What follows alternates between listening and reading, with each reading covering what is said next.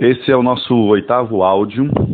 Vou descrever mais uma das doenças que eu tinha. Mas, em primeiro lugar, eu quero relembrar você que é bastante difícil traduzir em áudios toda a, o conhecimento, as coisas que a gente tem.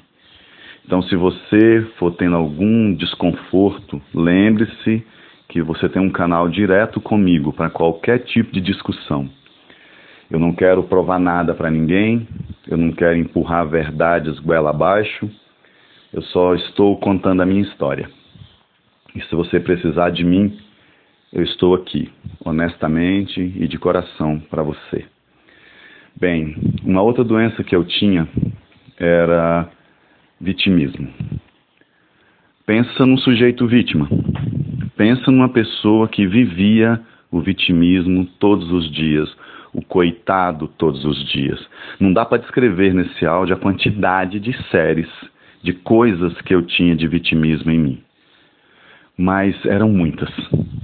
Eu sei que ao estudar isso, eu percebi que quando a gente é mais jovem, quando a gente é criança, lá 4, 5, 6, 7 anos, o vitimismo ele promove duas coisas interessantes. O que, que o vitimismo tem de vantagem? Lá atrás, o que, que o vitimismo traz de vantagem? A primeira vantagem do vitimismo é que você ganha colo, que você sendo tadinho, você recebe mais atenção, que a gente não se sente tão abandonado. Aí as pessoas, pai, mãe e outras pessoas, nos acariciam, nos cuidam. Então o vitimismo ele acaba servindo para ganhar atenção das pessoas, ganhar atenção para si, para ganhar colo. A outra coisa que eu descobri sobre vitimismo é que ele poupa a gente das pancadas. Como é que é? É. Quando eu erro e eu sou vítima, a pessoa briga menos comigo. A pessoa me bate, entre aspas, menos, porque já vê um coitado ali. Então o vitimismo, ele é usado para nos poupar das brigas, poupar das broncas que nós vamos tomar e serve também para a gente ter um colinho, um colinho extra. Só que a gente vai vivendo a vida e acaba viciando nesse trem. E aí a gente acaba sendo vítima em todas as situações.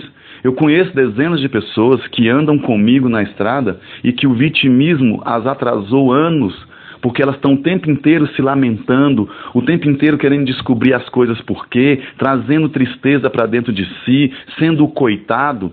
Essas pessoas acabam o tempo inteiro fazendo cenários para que elas sejam vítimas. Conheço pessoas, eu conheço pelo menos uma delas, que já terminou um casamento pelo menos umas cinco vezes. Porque cada vez que termina, ela tem um motivo para ficar triste.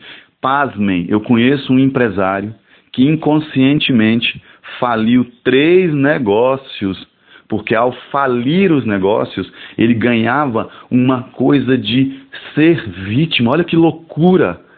E as pessoas estão vivendo hoje cada vez mais vítimas, vítimas das situações, vítimas do mundo, botam a culpa em todo mundo, menos em si mesmo, mas aí carregam a culpa, porque carregar a culpa causa mais vitimismo.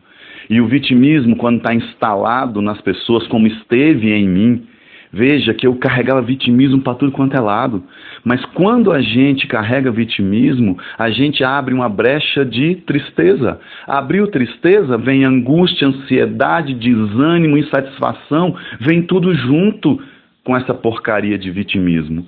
Então a gente tem que vigiar o vitimismo na gente. A gente tem que olhar para parar de ser o dodóizinho, de ficar puxando para si um monte de coisa para comer vitimismo. Eu pratico essa, essa vigilância do vitimismo em minha vida há muitos anos e o vitimismo caiu para um nível muito baixo. Quando o vitimismo caiu para um nível muito baixo, acabaram todos aqueles sintomas de tristeza que eu tinha, de angústia, de perguntar para a vida por quê. Vigie o seu vitimismo. Ele é um adversário poderoso que se a gente não olha, quando a gente percebe, ele já está nos consumindo. Essa foi uma das outras doenças que eu descobri em mim. Veja se você tem isso. Vigie, entre em contato se precisar de algum tipo de, de ajuda, sei lá, de qualquer coisa que você esteja precisando. Grande beijo, vamos adiante. Tchau.